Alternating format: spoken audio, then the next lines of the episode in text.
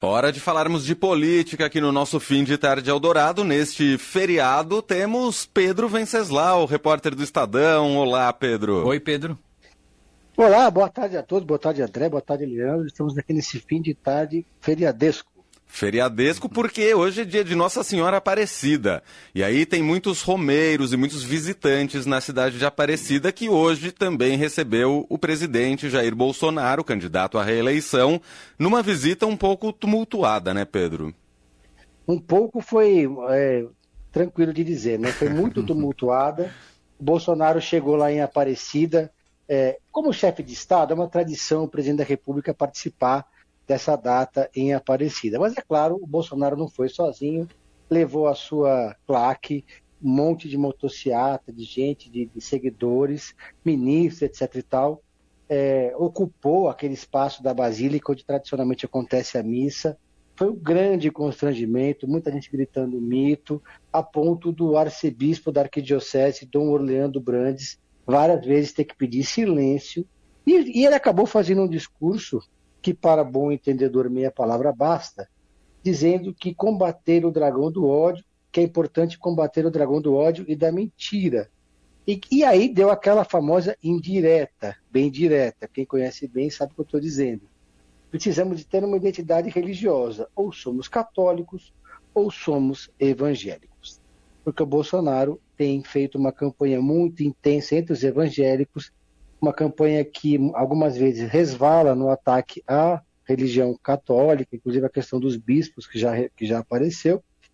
E aí os, os seguidores do Bolsonaro que estavam na igreja começaram a gritar mito, foi aquela coisa, eles, fizeram como, como na, no enterro da rainha na Inglaterra, lá em Londres, né, quando teve no funeral da rainha na Inglaterra, não tiveram nenhum respeito à cerimônia, os, os manifestantes começaram a transformar aquela cerimônia religiosa num ato político.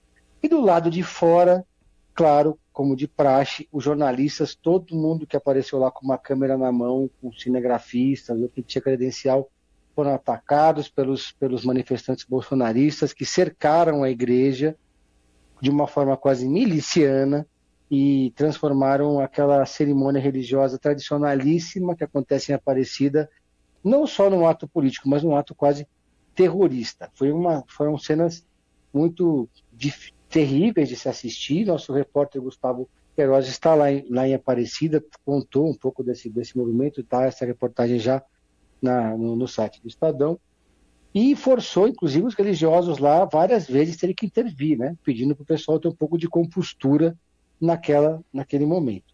É, de forma sábia, o ex-presidente Lula não foi a essa cerimônia, poderia ter ido, mas aquilo iria, iria transformar a Aparecida numa praça de guerra. Então, uh, acabou que os bolsonaristas tentaram uh, instrumentalizar esse evento, é, que é uma, um evento tradicionalíssimo, mas acabou que, na minha avaliação, ficou ruim para o Bolsonaro.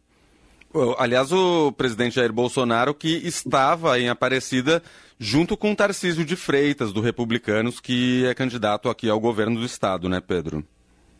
Exatamente, eles fizeram toda uma preparação antes, encheram a cidade de outdoors com os nomes dos dois, numa, numa operação política muito calculada, encheram de bandeira do Brasil e etc.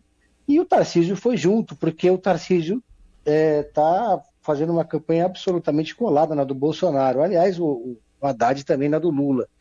A disputa pelo governo de São Paulo no segundo turno virou uma linha auxiliar da disputa presidencial, ninguém mais esconde isso. O debate da Band na segunda-feira deixou isso muito claro. É, aliás, foi um debate civilizado, você vê que tinha, ninguém ali passou dos limites. O, o Tarcísio de Freitas, diga-se de passagem, é um bolsonarista civilizado, um dos poucos bolsonaristas civilizados que a gente encontra na arena política, é, e estava lá acompanhado, acompanhando o Bolsonaro, porque ele precisa disso, né? Hum. Agora, foi, foi uma cena é, lamentável. A gente vendo depois os vídeos do lado de fora da Basílica, né, a maneira agressiva como os bolsonaristas cercaram a Basílica, lembra um pouco até a, o, o, cerco ali ao, ao, ao, Capitólio. Né? Dizer, se eles fizeram isso com a Basílica em Aparecida, imagina o que eles podem fazer com o Congresso Nacional. Bom, se teve tensão hoje em Aparecida, temos visto e acompanhado muita tensão também nas redes sociais Especialmente por conta de fake news e de notícias distorcidas. Tem acontecido muito, né, Pedro? Tem acontecido muito, mas a surpresa para muita gente foi que nesse segundo turno houve uma ofensiva de fake news é, pelo lado do Lula também, né? Não especificamente da campanha do Lula. Porque as fake news, elas são uma estratégia já usual do bolsonarismo desde 2018. Eles ganharam a eleição usando fake news, usando as redes sociais, usando o Instagram e outras redes para isso. Mas nesse segundo turno, a gente começou a assistir é, algumas propagação, a propagação de algumas é, notícias fakes do lado do Bolsonaro, quer dizer, assim, em relação ao Bolsonaro. E o principal propagador dessas notícias fakes é o deputado Janones, André Janones, que foi candidato, chegou a ser pré-candidato a presidente da República, aderiu ao Lula, é um influencer. Ele, nas pesquisas na, na pré-campanha, chegou até ali 2, 3%, empatado com a Simone, empatado com o Dória, inclusive. Mas ele um pouco que assumiu esse papel, né? o papel de, de uma certa forma, como numa cruzada ideológica, de, de, de divulgar notícias que são sabidamente falsas ou de ou que se não são falsas, são enviesadas em relação uh, ao Bolsonaro. O que, que, gerou críticas, inclusive, dentro da própria campanha do Lula. Né? É, o, o Janones tem dito que nessa guerra digital vale tudo, que o bolsonarismo tem que, tem que experimentar o seu pior veneno, mas não é bem assim, porque a campanha do Lula foi muito calcada na denúncia, inclusive, do que o bolsonarismo estava fazendo nas redes sociais. Então, o Janone já divulgou fake news, por exemplo, do Collor, que seria ministro do Bolsonaro. Mentira, nunca o Bolsonaro disse que o Collor seria ministro. Mais do que isso, de que o Collor ia ser ministro iria confiscar a poupança dos brasileiros. Depois começou com a história da, da, da maçonaria, né, dizendo que o juntando dizendo que o Bolsonaro porque apareceu no vídeo da maçonaria então ele era maçom logo teria relação com o demônio né Aí vieram dizer também, o próprio Janones veio divulgar de que se o Lula se o Bolsonaro vencesse, ele ia extra, extra, é, impedir a extradição do Robinho, porque o Robinho, o ex-jogador, é bolsonarista e foi acusado de estupro na Itália e pode, enfim. Então é muito perigosa essa estratégia. a campanha do Lula tem mantido uma distância regulamentar do Janones. O Janones não tem nenhuma ligação com, direta com a campanha mas, por outro lado, ninguém da campanha do Lula, até o momento, censurou essas, esses movimentos do André Janones. Eu acho que é muito importante que alguém faça isso, porque senão você vai igualar é, a estratégia, né? Não dá para usar essa estratégia de que os fins justificam os meios, né? Exatamente. Muito bem, Pedro Venceslau, repórter de política do Estadão, apresenta aqui na Rádio Eldorado o Pedro em série e tem diquinha para este fim de feriado, Pedro? Tem uma dica que eu até já dei lá no começo da semana, mas eu queria dar de novo porque agora eu acabei de assistir, que é a série é, do The Godfather of Harlem. E, e depois assistindo mais a série, vi que ela tem um componente, viu, André? Muito musical também ah. essa série.